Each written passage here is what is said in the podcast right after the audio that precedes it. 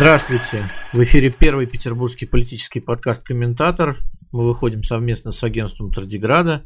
С вами журналист Михаил Шевчук. Добрый день. И Сергей Ковальченко. Да, сегодня у нас выпуск достаточно прискорбный. Повестка, очевидно, всем понятна заранее. Э, военный конфликт на территории Украины, военная операция, как ее называет э, Владимир Путин, и настаивает на этом российские власти, именно в таком названии, в то время как, э, в принципе, все остальные называют это просто войной, разразилась на территории Украины. И сегодня мы будем говорить именно об этом. А что нам известно на сегодняшний момент? Уже третий день идет, почти уже четвертый день идет, идут боевые действия. Э, мы все наблюдаем за новостями, как в СМИ, так и в телеграм-каналах различных. Э, что сегодня мы понимаем, как это выглядит сегодня? Ну, на сегодня, если брать э, вот сами боевые действия, то э, идут, вот насколько я понимаю, на вечер субботы идут тяжелые бои в Киеве на подступах к городу, идут э, тяжелые бои в районе аэродромов, которые а, а, окружают Киев. А, потом идут тяжелые бои под Харьковом. И на южном направлении, там, где группировка российская выходила из Крыма, это вот район Херсона. И можно констатировать, что за первые три дня российская армия не очень-то продвинулась и не очень-то как-то вот это похоже на э, успешный блицкрик э, образца Крыма 2014 года. Ну вот, насколько я понимаю, я вот сейчас смотрю новости, а я читаю параллельно телеграм-каналы с обеих сторон. Кстати, очень интересный эффект, потому что и там, и, и там, и там рапортуют об успехах, и там, и там демонстрируют фотографии и видео Э, с уничтоженной техникой противника, и трупы, и военнопленных. Э, но надо сказать, кстати, что э, украинские телеграм-каналы как-то более активны в этом направлении. И вот я вижу, что сейчас объявляют о том, что российские военнослужащие берут под контроль деревни в районе Мариуполя, да, и но ну, они расположены практически на границах ДНР и ЛНР, то есть Э, насколько я понимаю, идет попытка окружить город Мариуполь. Э, но вот пока это так довольно медленно все продвигается, то есть берут как-то деревню за деревней, но действительно какого-то прям блицкрига э, нет. Киев вот уже вторые сутки отбивает атаки, сообщается об обстрелах, уже появляются фотографии с разрушениями жилых домов, но ни Харьков, ни Херсон, ни какие-то другие крупные города пока, даже хотя бы там уровня райцентра, почти не захвачены, за исключением, наверное, Мелитополя, куда вроде как, э, как сообщалось, вошли без боя. Ну да, действительно, бои идут под крупными городами, но вот э, время от времени какие-то колонны, видимо, прорываются, потому что есть видео э, боевой техники там на улицах Чернигова, Сум, хотя я, честно говоря, не могу идентифицировать, наверное, как и многие зрители, э, где конкретно эти улицы расположены, на самых окраинах или где-то ближе к центру. Вот, но, по крайней мере, о захватах этих городов, о том, что они взяты под контроль российскими войсками, не сообщается. Вот если смотреть, например, на ленту новостей допустим, какого-то информационного агентства российского, того же Интерфакса. А, я обычно в таких случаях из всех вот, э, отечественных более-менее официальных агентств предпочитаю именно а, Интерфакс.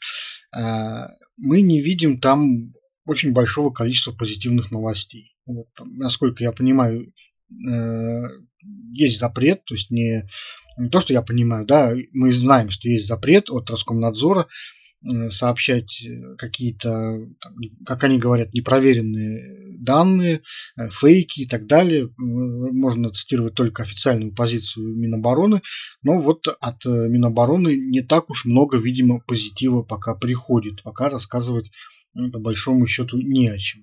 Нет, ну регулярно представитель Минобороны, генерал-майор Коношенков, выходит, но Э, конечно, это все так довольно странно, потому что если сравнивать, опять же, две позиции, две подачи, украинскую и российскую, конечно, более внятная подача с той стороны, потому что если слушать Коношенкова, то, во-первых, ничего не понятно, во-вторых, Россия уже победила, но почему-то еще ведет боевые действия. Вот, то есть со стороны украинского генерального штаба и президент Зеленский, кстати, почти каждые полтора часа выходит с обращениями, выходят его заместители и сообщают какую-то информацию. У нас нет даже близко ничего подобного, как бы, ну, с одной стороны, понятно, что мы находимся здесь э, не в таком положении, как э, украинская власть, да, которая там чувствует за собой, наверное, большую правоту в данной ситуации, ну и плюс как бы они привыкли быть более информационно открытыми и даже в такой ситуации. Вот, но, конечно, э, вот особенно ситуация, которая была сегодня, точнее не, ну, не сегодня, а вот в минувшую субботу, это когда э, вице-премьер правительства Украины вышла и официально попросила Красный Крест э, вывести тела погибших российских военнослужащих. При этом Министерство обороны России утверждает, что никаких военнослужащих за несколько дней боев не погибло. То есть это вот довольно странно. Украинцы сообщают и о своих потерях, да, то есть вот каждый, а, каждый вечер министр здравоохранения Украины сообщает о том, сколько за день погибло а, украинских военнослужащих, сколько ранено, как бы. А в России такое ощущение, что вот э, солдаты либо бессмертны, либо они э, вот как каким-то чудесным образом воюют, при том, что идут, опять же, вот как мы уже сказали, тяжелые боевые действия. Это при том, что мы все видим э, мы все видим э, фотографии и видео, да, э, это довольно странная такая позиция Минобороны, э, потому что, ну да, действительно, там ты можешь запретить говорить что-то, да, но вот не сейчас, понимаешь, это, допустим, там лет 30-40 назад, 50 можно было легко блокировать информационные каналы, но сегодня, когда есть соцсети, есть Телеграм, очень как-то глупо, мне кажется, запрещать приносить определенные слова, показывать определенные кадры, потому что мы же видим все это, да, и технику эту сгоревшую, и тела э, вот в российской там форме. Я не очень понимаю, как бы, на что здесь расчет, но, видимо, на то, что действительно в России э, очень мал, малое количество людей э, пользуются всеми этими соцсетями, а большинство, большинство все-таки продолжает смотреть телевизор, видимо, и и радоваться, да. Вот ты знаешь, на что я обратил внимание, э, меня это удивило, это прямо скажем, ну, честно удивило, за три дня мы не увидели никаких новостей о каких-то пророссийских восстаниях э, в городах даже Восточной Украины, как это, например, было в 2014 году, вот, э, после присоединения Крыма, когда в Днепре, тогда еще в Днепропетровске, в Харькове, в Одессе Выходили люди э, на улицы, собирались, они брали штурмом администрации городов, поднимали российские флаги, провозглашали там народные республики. То есть был, был этот подъем, да.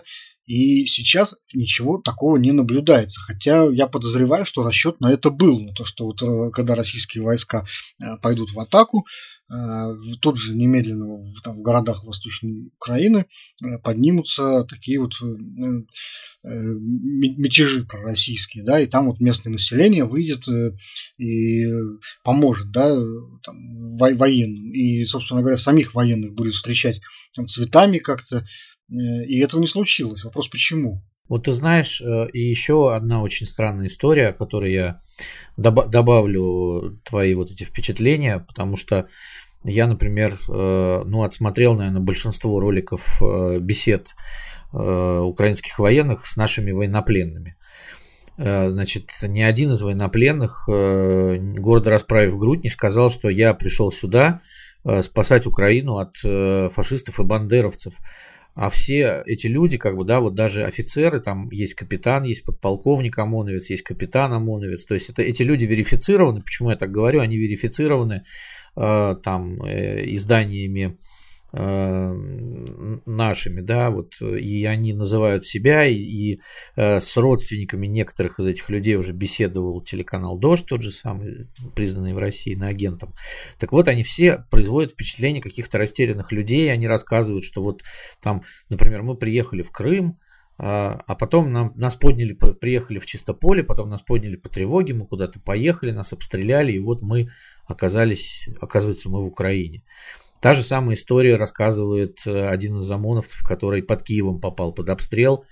тяжело раненый. Вот сегодня вышел ролик пятиминутный, что вот нас привезли сначала в Белоруссию, там мы соединились с росгвардейцами, кадыровцами, а потом мы все попали под обстрел, да, и, ну, вот такое ощущение, что люди вот просто какие-то, э, э, они не понимают, куда они попали, либо, либо они все врут, как бы, либо им стыдно за то, что они делают, вот, либо это, ну, вот это какая-то странная история, да, нет вот таких вот ярких допросов, как вот там гестаповец допрашивает, например, там, Зою Космодемьянскую, говорит, ну, что там, зачем ты это сделал, она, я вот за родину воюю.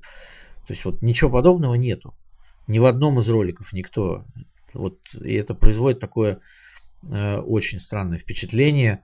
А зато куча роликов, как э, украинцы там матерят наших этих самых, кидают бутылки с зажигательной смесью, в общем, э, говорят нехорошие вещи. То есть э, я это к тому, что никто не встречает с цветами. Как ты думаешь, этого, этого ждали? Вот был это расчет действительно? все больше и больше я убеждаюсь, что э, Владимир Путин, да, а это, это человек, который, ну, насколько я понимаю, э, единственный такой застрельщик и бенефициар э, вот этой операции, э, свято уверовал в то, что или кто-то его убедил в этом, что когда российские войска триумфально зайдут э, в Украину, то в первых же городах, освобожденные от э, бандеровско-фашистской власти, население будет э, целовать э, траки российских танков и кидать под них цветы. Вот правда, вот у меня только ассоциация была, вот когда я это видел, да, они там шли даже без э, передней разведки, то есть вот открыто, не таясь. И у меня была такая вот ассоциация, я был на Вестерплате в Польше, где началась Вторая мировая война, и вот там ровно похожая история была, когда немцы заходили на Вестерплаты, э, там, ну даже они там журналистами заходили с э, кинооператорами, которые снимали, хотели запечатлеть, значит, первые шаги э, там германских войск на своей законной территории, как это называют. И здесь вот то же самое, то есть вот с корреспондентами российских телеканалов, да, правда, они показывают какую-то невнятицу все время. Вот. И, и потом и потом мы видим кучу видео про, со сгоревшей техникой. Да? Ну, понятно, что там эти джавелины знаменитые, да, и лавы, как бы, которые поставлены. То есть они, как бы, в общем, не зря работают, получается. И э, самое, самое главное, то, что вот за первые дни э, э, украинцы не растеряли боевое управление своей армией, да, то есть она управляется, видимо, из единого центра, все-таки Э, они показали, что, в общем, они не собираются сдавать оружие, и э, я вот смотрел, когда сейчас последнее обращение Владимира Зеленского, то есть он очень усталый, небритый, там все время уже такой, ну, не выспавшийся, но он, он к вечеру как-то приободрился, да, когда там пошли новости о том, что будет военная помощь даже от Германии, то есть уже там Чехия окажет помощь стрелковым оружием, э, пошло там Нидерланды 3000 пулеметов поставят, то есть там пошло, пошло, пошло, пошло, уже практически все европейские страны уже оказывают именно военную помощь, чего раньше они делать не хотели.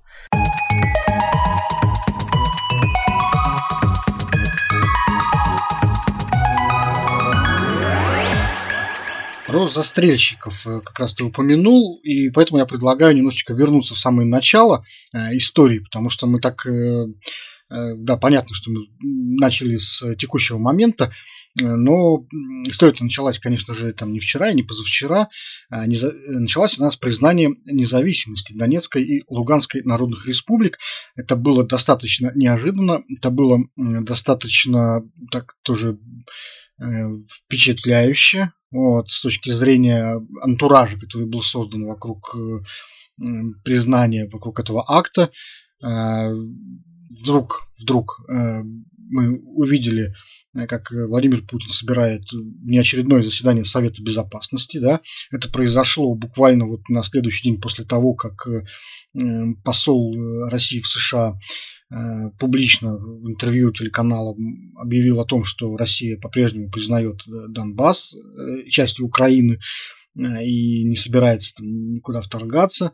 И вот Владимир Путин собирает это заседание Совета Безопасности, вот это знаменитое, которое вы, наверное, уже все видели, поэтому я останов... мы не будем останавливаться на нем подробно, да, и описывать его.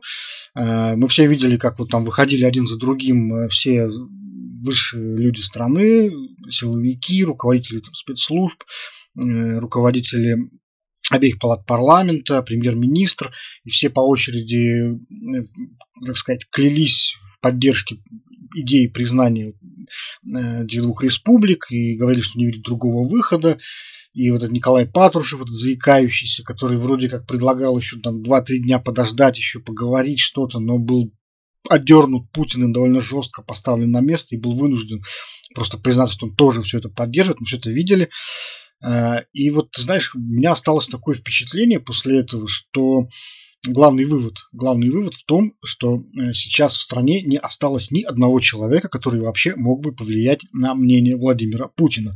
Э, даже его самые ближайшие наперсники, такие как там, Нарышкин, с которым он вообще там, не знаю, со студенческих лет практически вместе, да, Патрушев, который считается его там, каким-то старшим товарищем, тоже очень уважаемым, и вот э, эти люди, понимаешь, они, даже они не могли никаким образом повлиять на мнение Владимира Путина. Хотя они вот э, говорили о том, что вот, может быть какую-то отсрочку еще дадим, еще там, поговорим там, с Джо Байденом.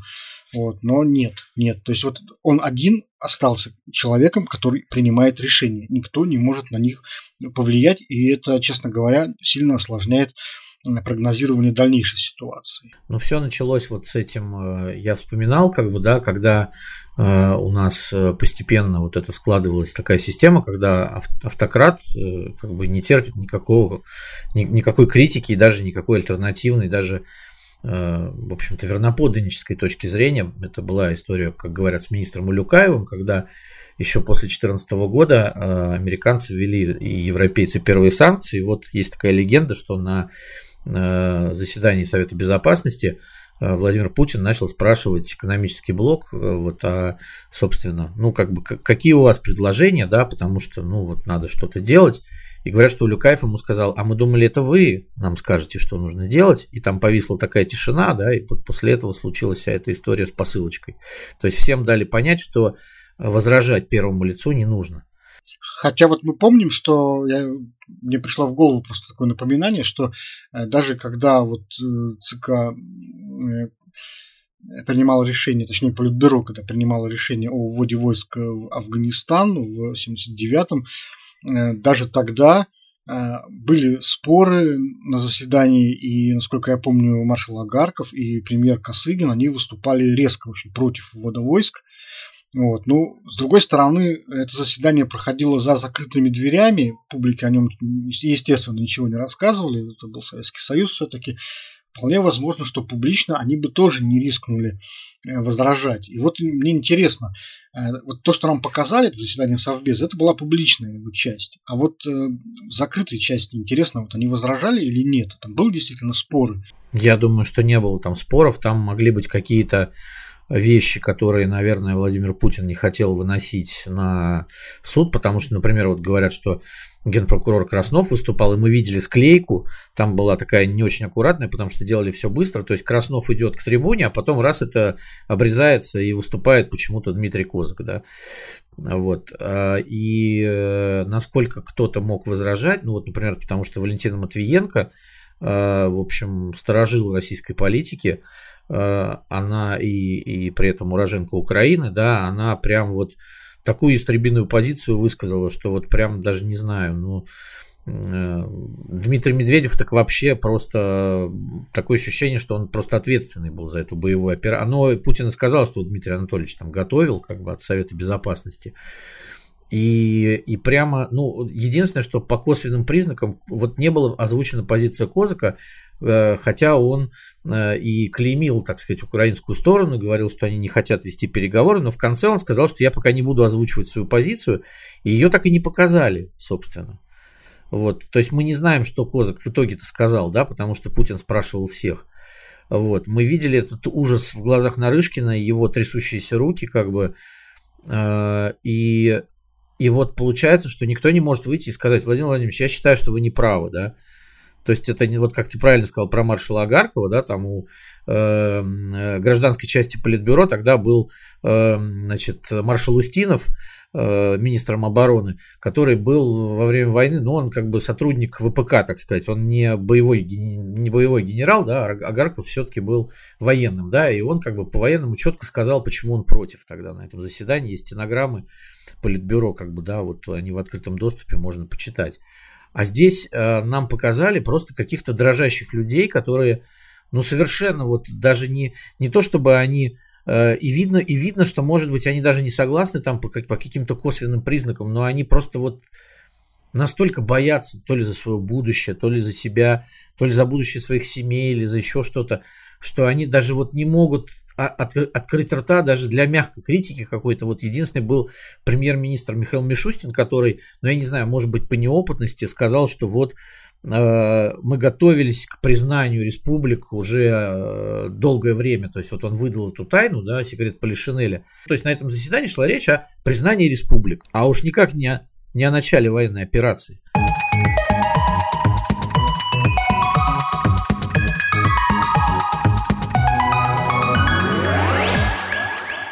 Кстати, да, ты э, упомянул про эти вот несколько месяцев подготовки. Совершенно не так начиналась э, эта война, как вот, допустим, все предыдущие. То есть э, мы наблюдали за подготовкой буквально на протяжении вот трех месяцев, не меньше, да, если не больше немного. В последние дни практически открытым текстом там говорили, что вот сейчас даже дату называли, и мы смеялись даже, что вот в эту дату ничего не произошло 16 февраля. Э, но все-таки очень уверенно все иностранные разведки, точнее политики с подачи разведок говорили о том, что вот сейчас э, начнутся боевые действия. Но никто этому не верил, никто не мог э, предположить даже вот такого варианта, как признание независимости этих республик. И это стало действительно таким открытием для всех.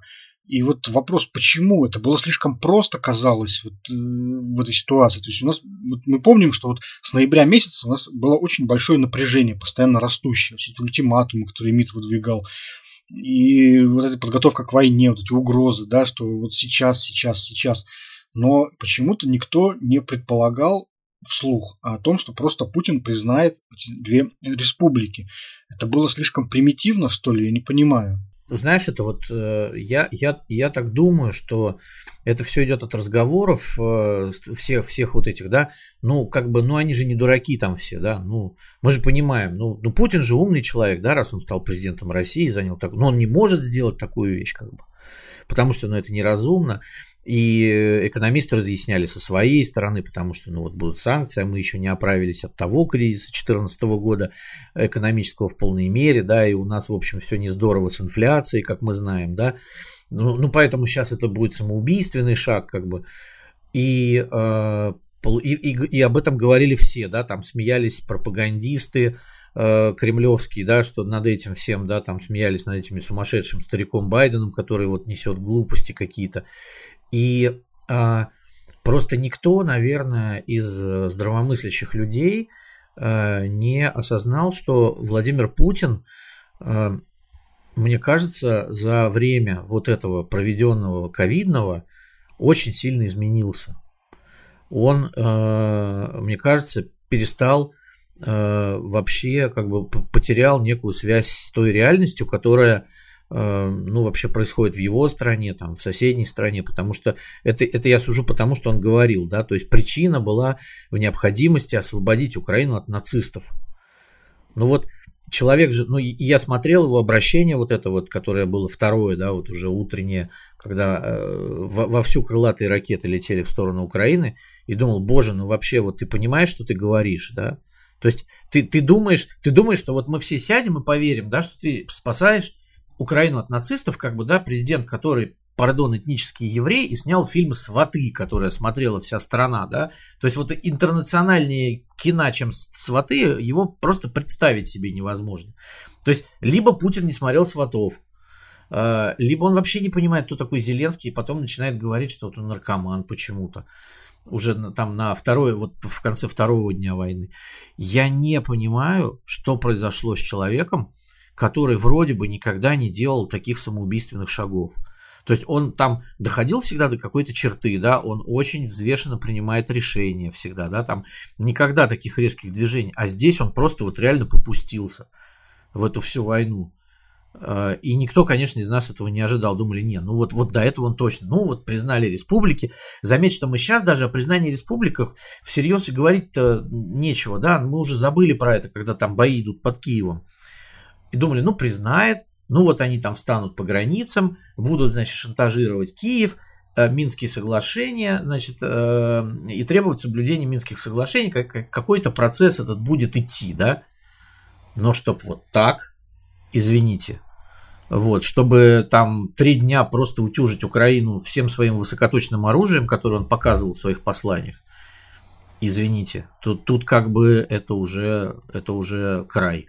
Край мы перешли, поэтому никто не ожидал от него такого. Мне вот очень, знаешь, запомнилось во всей его второй речи, когда он уже объявлял в начале там, военной операции, э, запомнилось, когда он, те абзацы, где Путин э, объяснял все это тем, что на нас э, собираются скоро напасть. То есть вот он когда ссылался на 22 июня 1941 года, что вот э, тогда э, мы вот значит, были не готовы и потом понесли в первые там, месяцы года войны большие потери. Вот мы не хотим этого снова допускать, и поэтому нападаем первыми. То есть вот он прямо говорил, мы второй раз такой ошибки не допустим. То есть фактически человек вот сразу объявил о том, что он нападает, потому что вот боится, что нападут на нас. И при этом ему не, он, ему не потребовался даже вот формальный повод, да, казус белли, как говорится. Потому что после признания независимости там были какие-то там попытки э, довольно жалких э, знаю, провокаций или не провокаций, но там какой-то снаряд, попавший в какой-то сарай в лесу. Вот. Путин даже на это не ссылался. Вот. Он не ссылался на сведения каких-то разведданных, да, хотя он мог бы, например, хотя бы выдумать это, да, и сказал бы, что вот по данным нашей разведки там сейчас э, будет война, да, на нас нападут. Он даже этого не сделал. Он просто, он просто как бы э, опирался при этом только на свои чувства, на предчувствия. То есть фактически президент там сказал, что он начинает э, военные действия, потому что ему было видение. Вот, ему было видение, откровение, что вот на нас будут нападать. Вот это, понимаешь, какая-то мистическая уже история. И я, да, я понимаю, что вот Наверное, мы от него этого не ждали, но, знаешь, как Григорий Голосов, профессор, очень хорошо, мне кажется, сформулировал в Фейсбуке, потому что мы все исходили из того, что у властей э, российских сохраняется какая-то остаточная рациональность. Вот. А дальше э, это я уже добавляю от себя, мы немножечко пропустили этот момент, когда у Путина вот э, опора на рациональное начало уступила место э, мистическому, э, религиозному практически вот э, воззрению, да, пониманию, трактовки мировых событий вообще.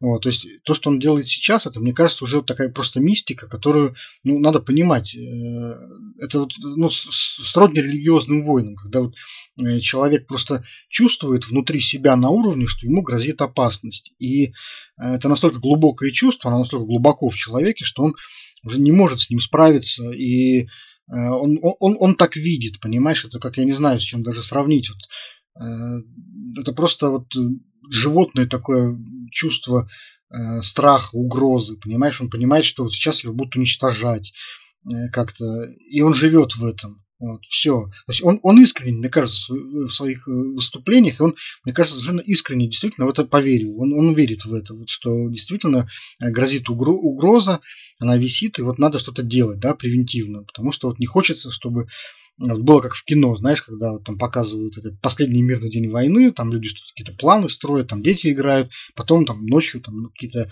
э, самолеты из-за горизонта выплывают и начинают бомбить.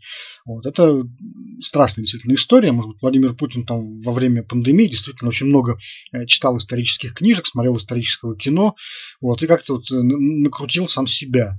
Вот. Но фактически, фактически, да, получается, что он даже свое, свои действия, да, свое начало этой операции не смог э, подтвердить каким-то фактическим материалом непосредственно э, в, наше время происходящим. Да, то есть расширение НАТО, расширение НАТО.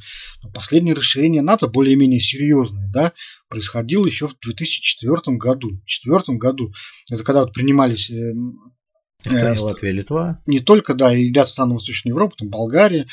Вот после этого в НАТО принимали только такие карликовые уже государства, типа Македонию, Черногорию, Албанию, понимаешь? Э, и это никак не могло быть вот угрозой, понимаешь? Ну вот Черно, там, Черногория вступает в НАТО, ну, страх вообще. Вот. Украина должна вступить в НАТО, понимаешь? Никто не говорил о том, что Украину вообще собираются хотя бы в каком-то обозримом будущем принимать в НАТО. Просто, ну, вот такого разговора вообще не было. Но он очень умело, мне кажется, спровоцировал эту историю в своих интересах, потому что российская сторона стала задавать активно этот вопрос западной стороне, да, будете ли вы принимать Украину в НАТО. А там просто, ну, такие вопросы и ответы, они так устроены, что, ну, если ты политик и дипломат, ты не можешь ничего исключать. Вот, то есть ни один там генсек НАТО или там какой-нибудь э, президент США, он на такой вопрос не может ответить, нет, мы это исключаем, да. А, и подтверждать это он тоже не может. Поэтому давались такие уклончивые ответы, типа, да, у нас политика открытых дверей, теоретически Украина там может вступить. Под этим как бы подразумевалось, что ну, в общем-то, ничего не подразумевалось. Это такие довольно вежливые э, отказы, просто такая форма вежливого отказа. И эти формулировки были использованы как э, информационное оружие, да, как подпорка, да, что вот они не отрицают, значит, они могут это сделать, значит, они хотят это сделать, значит, они это сделают э, не послезавтра, э, так через два дня там, и так далее. Вот, Владимир Путин перестал этому э, верить э, тому, что Украина, э, в общем-то, очень далека от вступления в НАТО. Но, наверное, он на этом и не настаивал. Вот, то есть он так открыто говорил в своих выступлениях, что вот нам что-то говорят, но мы же знаем, что рано или поздно это вдруг произойдет. Вот рано или поздно это когда-то случится. Вот. Да, помнишь его знаменитое вот это вот, сначала кидается пластиковый стаканчик в ОМОНовце, потом кидается бутылка, потом поджигаются машины, то есть вот в его, в его голове этот процесс как бы параноидальный, он постоянно должен развиваться, то есть он не может остановиться. И если ты кинул стаканчик, то рано или поздно ты сожжешь полицейскую машину, конечно же. Поэтому если НАТО уже заговорило о том, что вы э, там какие-то, мы, мы ведем с вами переговоры, то, конечно, вы вступите в наши ряды. Как бы, да. При том, что даже президент прежней США Дональд Трамп в свое время сказал, что НАТО это какая-то вообще уже деградирующая структура, и все время пинал европейские страны за то, что они выделяют мало денег, они не выделяют эти несчастные 2% на оборону, на оборонные бюджеты. И вот он э, все время той же самой Германии на это пенял. То есть э, НАТО, получается, из действительно стагнирующей структуры Владимир Путин своими руками превратил в э, опять, э, так сказать, в организацию, которая сейчас в тонусе. В общем, и, и скорее всего будет в тонусе довольно долго.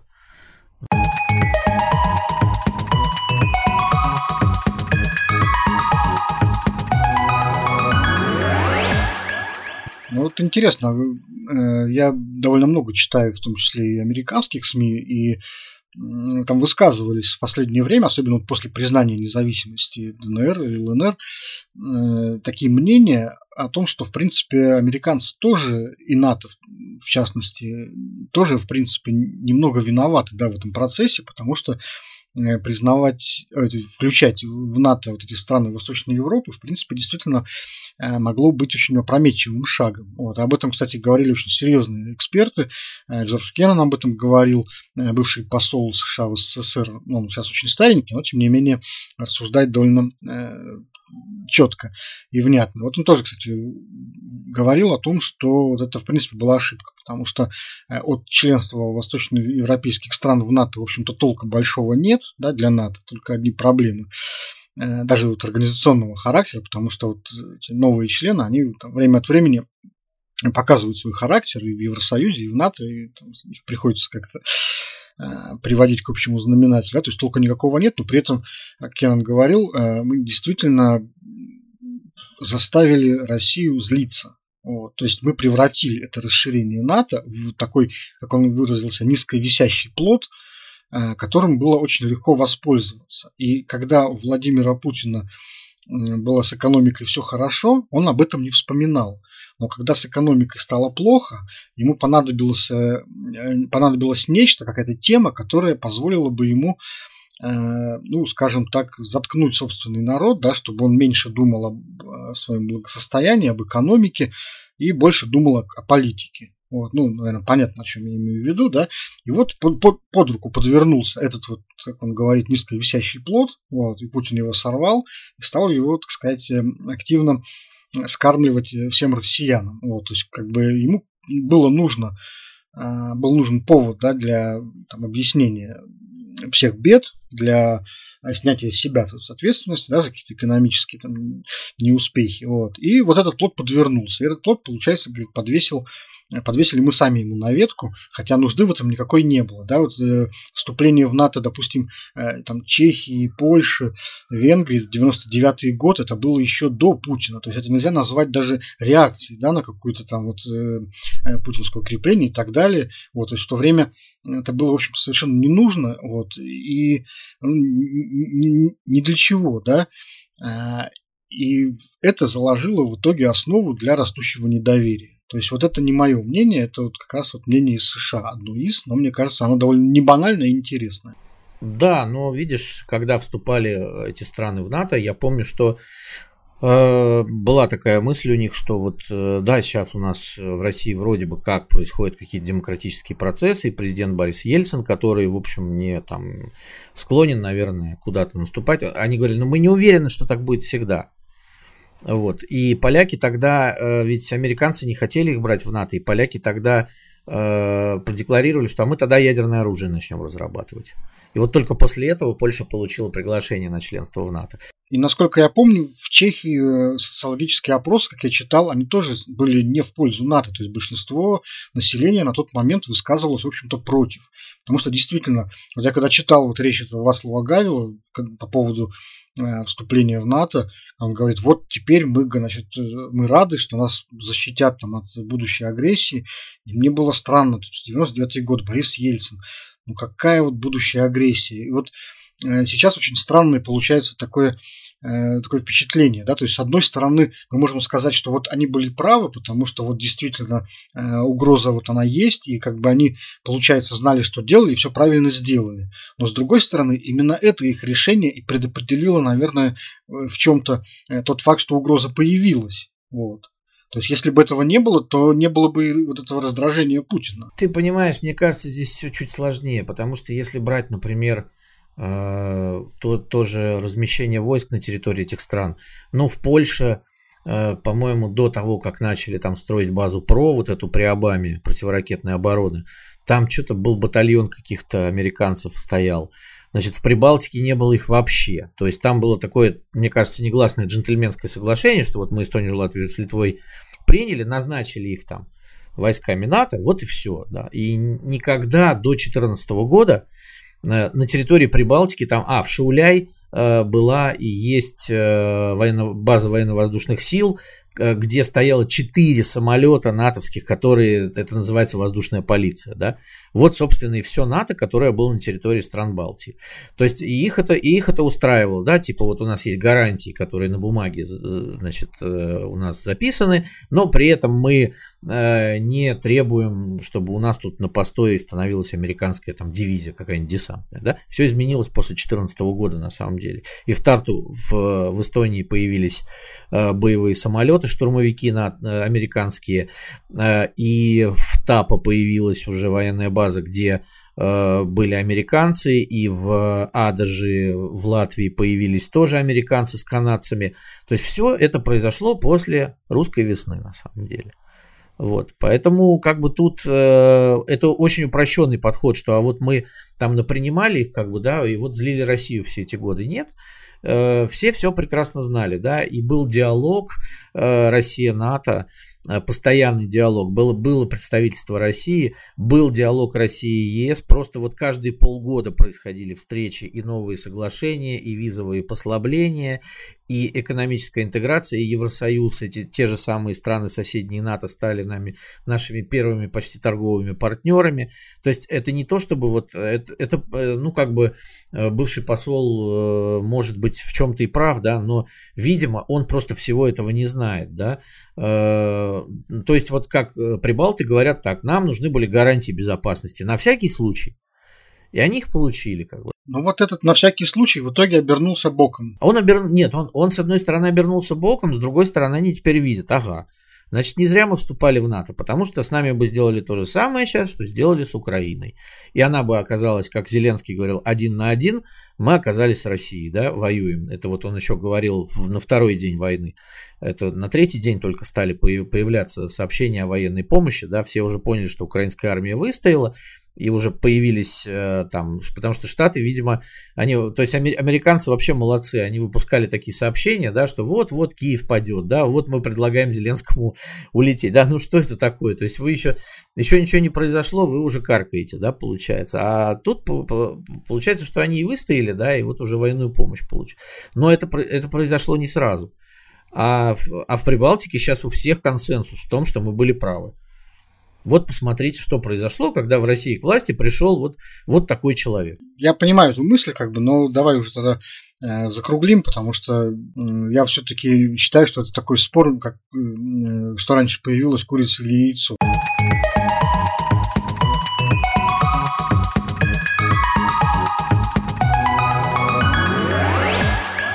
реакция Запада, э, ее нужно обязательно обсудить.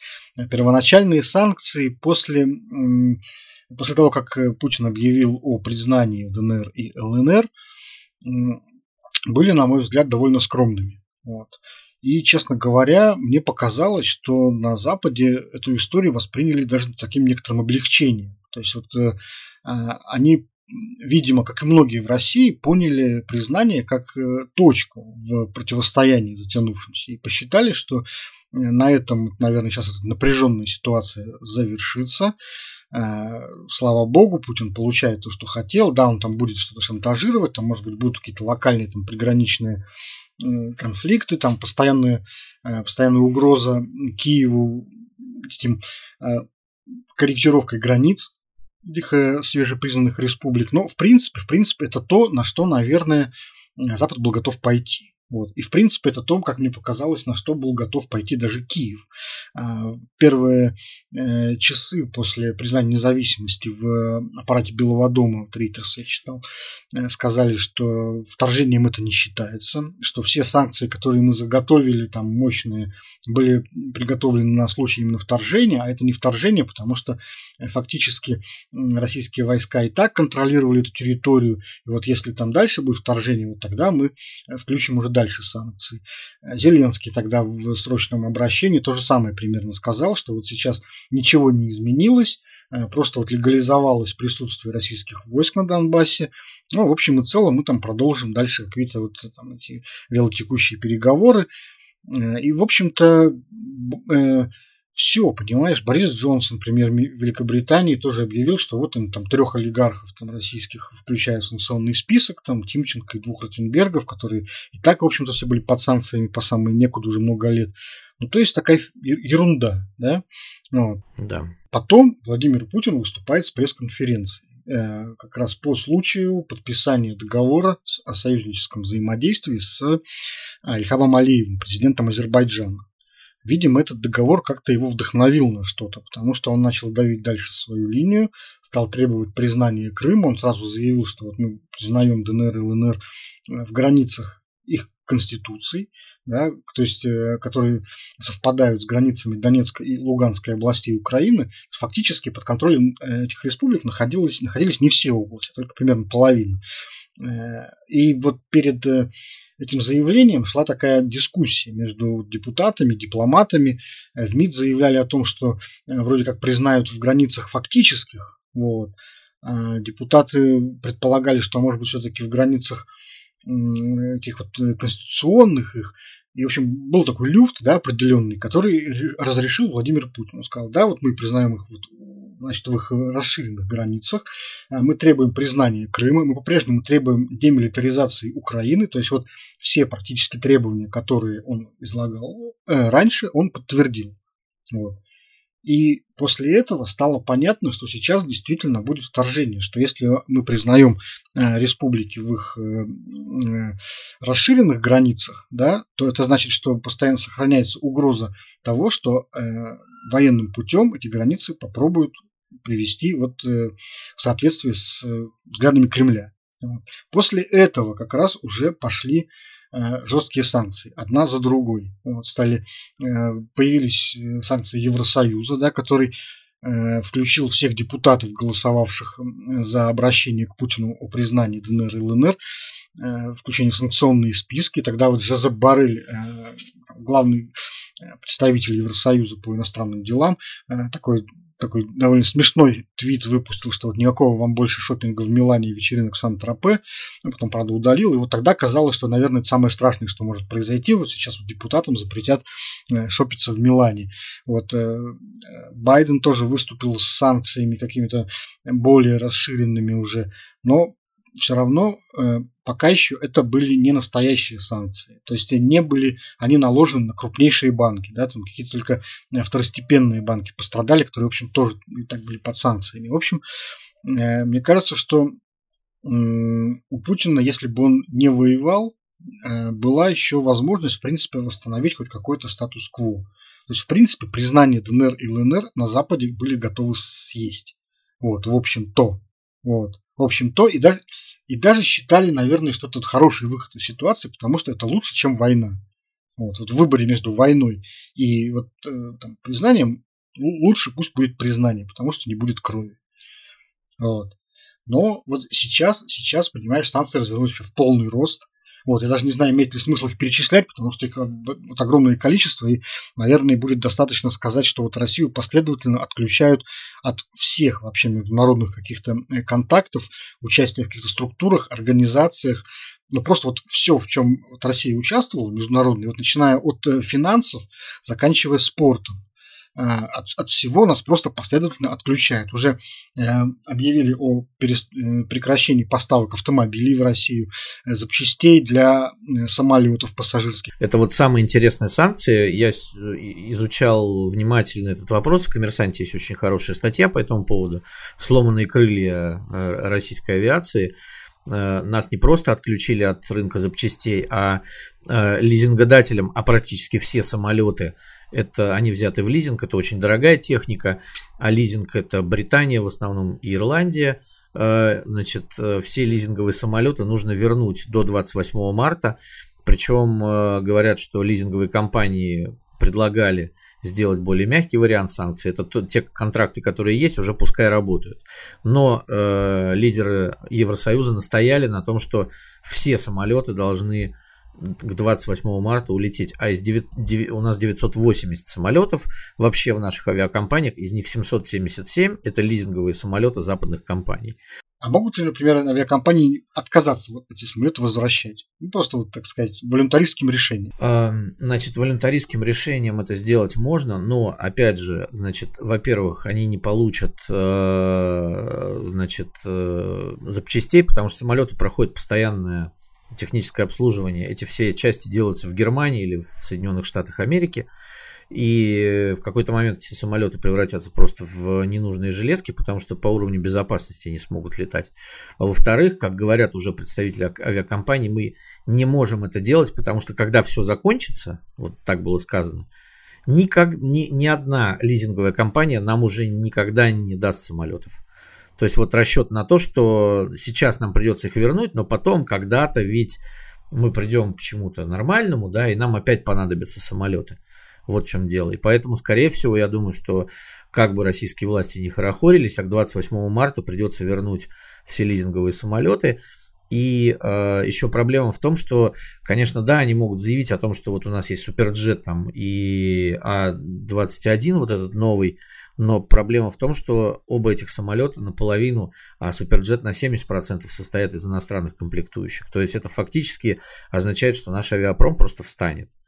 И хочу сказать, что даже если, например, российские авиакомпании откажутся возвращать самолеты, то просто на них будет опасно летать. То есть каждый раз, когда мы будем садиться вот в Боинг для перелета даже по России, мы будем понимать, что если Э, что в этом самолете может быть какая-то неисправная или старая деталь, э, которую не заменили, потому что не на что заменять. И, в общем, это просто будет вот опасно. грубо говоря. Ну да, то есть такая огромная страна, как Россия, фактически лишается двух третей своего авиационного парка. То есть я не понимаю, что они будут делать. Там возрождать старые тушки, которые сейчас стоят за законсервированные Ту-134, Ту-154 советские там.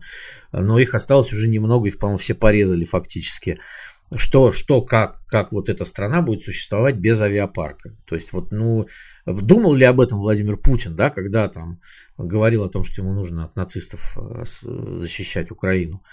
Ну, видишь, я думаю, что он думает о том, что будет примерно как вот в Советском Союзе, да, который тоже там начинал без авиапарка своего, но сумел наладить свое собственное авиапроизводство, причем полного цикла, там и э, широко фюзеляжные самолеты, и среднемагистральные, и легкая авиация, все это в СССР, в принципе, было. Хотя, конечно, надо заметить, что э, в плане вот не только авиа, но и судостроения основная масса э, заказов, она выполнялась на заводах и верфях в Восточной Европе.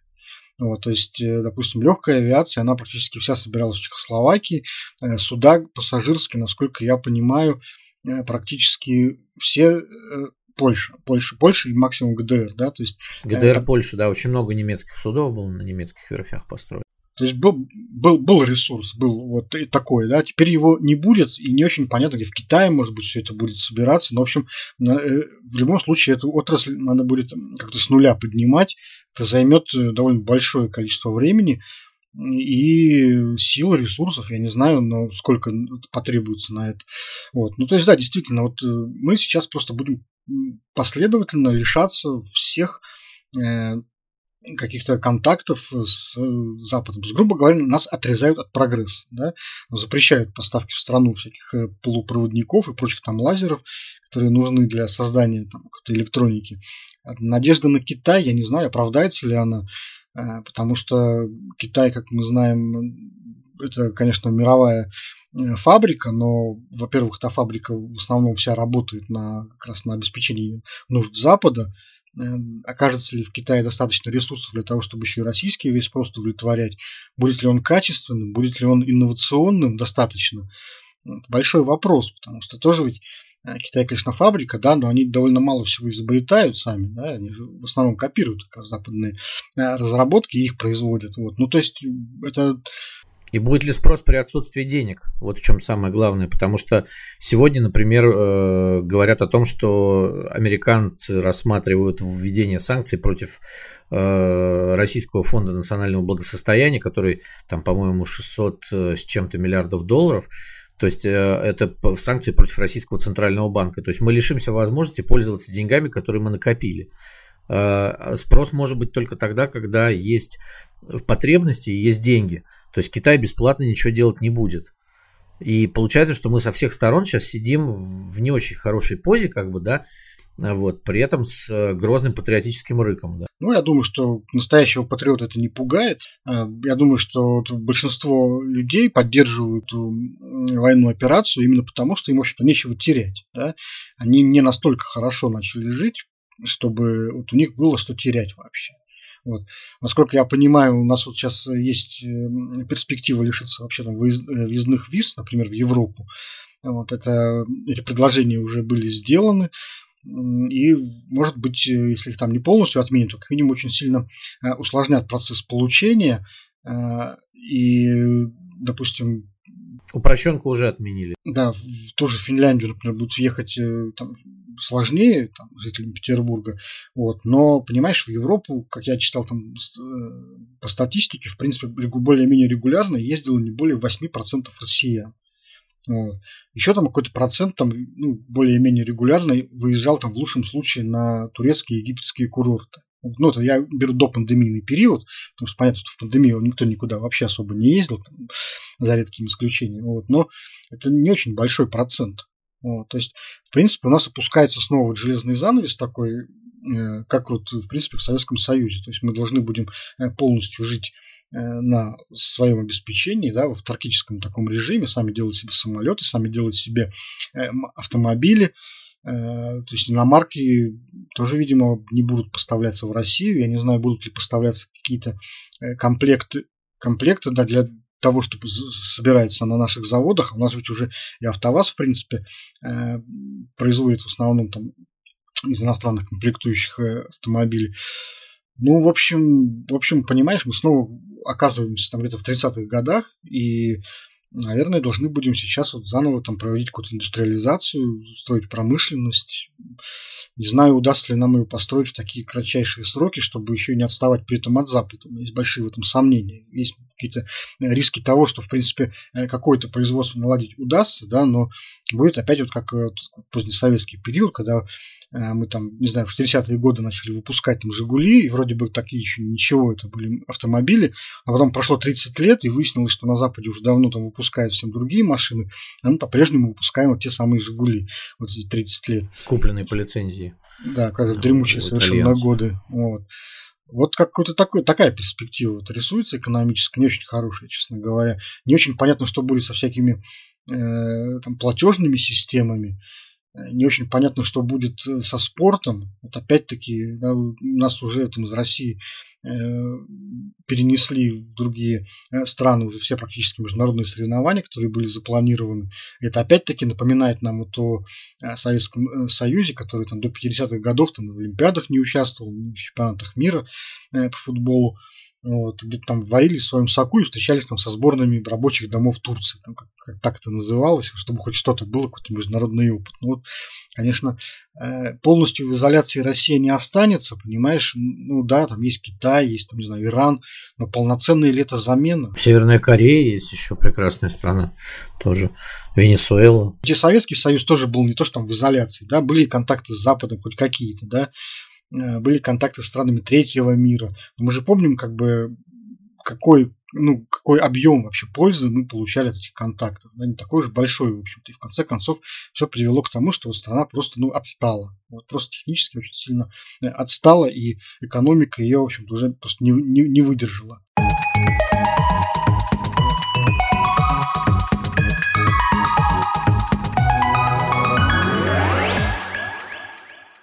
А как ты думаешь, вот Владимир Путин, когда принимал решение, а, он это знал? А если знал, то ему, значит, не важно это? А что тогда ему важно? Я вернусь вот к началу разговора, потому что я эту, я эту идею как раз уже вот сегодня озвучил. Вот. Он уже перешел вот в мистическое совершенно понимание э, происходящего. Ему действительно, он действительно все это понимает, и ему действительно кажется, что все это уже не важно, там, грубо говоря, ради спасения души. Вот. вот он, понимаешь, уже спасает душу, как там какой-то старообрядец. Вот. вот старообрядцы, понимаешь, когда они там жгли себя там, во время этих э, никоновских реформ, вот, они ведь тоже не думали о том, что вот они умирают вообще и, и ну, кончают самоубийством. Да? Им было важно, вот, э, что вот они не подчиняются антихристу. Вот, и они сейчас вознесутся. Вот. У Путина, в принципе, я так понимаю, примерно похожие вот отношения к делу. Ему уже какие-то материальные вещи, они уже не важны. Вот. Он вот душу спасает, понимаешь? Вот, вот, что, вот что происходит. То есть получается, что на самом деле из всех экспертов все это время прав был профессор Валерий Соловей, который говорил, что элита впала в мистицизм. Ну, в, при, в принципе, в этом смысле да. Хотя, конечно, у Валерия Соловья достаточно много и других там прогнозов, э, довольно безумных, на мой взгляд. Но вот ну, именно есть в этом... такое. Но вот про мистицизм он говорил очень часто, что они все впали в мистицизм. Ну, именно в этом, в этой части он, да, он прав совершенно. Вот, э, это, на, на это указывает все. Вот. И вот мы живем в таком вот э, фундаменталистском обществе. Мы в одном из предыдущих выпусков я об этом говорил, что вот Путин в принципе, построить фундаментальное общество, фундаментальное, фундаменталистское государство, да, э, вот, наподобие Ирана. Вот. Это очень долгий разговор, на самом деле, да, про религиозную подоплеку там, поведения людей и народов. Не будем сейчас на нем останавливаться, но э, действительно вот э, примерно вот такой характер, мне кажется, приобретает тут ситуация. Да, и ну, тогда получается, что, конечно, мы все в определенной опасности находимся, потому что мы не можем, во-первых, дальше уже э, даже предугадывать, что может выкинуть следующий Владимир Путин, потому что он, в принципе, после того, как он начал войну с Украиной, это можно сказать, что Владимир Путин теперь способен на все. Ну, по большому счету, мы можем посмотреть на Иран, допустим, тот же самый, и понять, что, в принципе, ну, жить физически, да, в таких условиях вполне можно. То есть, вот иранцы – тоже очень большая страна, а, вот, э, и они живут, у них есть какое-то производство, они, в общем-то, ну, не сказать, что там голодают, нет, то есть, какие-то, э, то, все, что нужно для жизнеобеспечения, у них есть. Вот. Другое дело, что мы не можем назвать Иран какой-то э, передовой прогрессивной страной, но они, в принципе, довольно осознанно сделали такой выбор, да, они там не претендуют на, тех, на технический прогресс, на лидерство, да, э, но зато вот у них, они считают, что они живут правильно. Вот, то с точки зрения морали и нравственности у них все замечательно, э, и есть только там проблемы, так сказать, с Саудовской Аравией. А так вот, в принципе, в таком режиме жить можно. Да? Большинство стран мира, в принципе, живет в консервативных режимах. И в общем-то, продолжает жить как-то, да, вот, и э, Южная Америка, и Азия, Юго-Восточная, особенно Южная, они так живут и, в общем-то, не умирают. Вот. Жить так можно. Здесь вопрос в том, какую задачу ты ставишь перед собой. Если задача вот, э, какого-то лидерства, да, прогрессивного, э, то вот эта задача, наверное, становится уже маловыполнимой. То есть, перед тем, как нам закруглиться, мы констатируем, что Владимир Путин стал уже не только светским лидером России, но и духовным лидером России. Вот это совершенно в точку, да, не патриарх Кирилл, а вот именно Владимир Путин, который, в общем создал основу такой новой светской религии. И на этом, наверное, да, нам действительно нужно уже э, заканчивать. Мы и так разговариваем дольше обычного. Ну, тема такая. Но мы еще вернемся обязательно к этой теме в следующих выпусках. Так что мы обязательно услышимся. Всего доброго. Э, до новых встреч. Да, до свидания.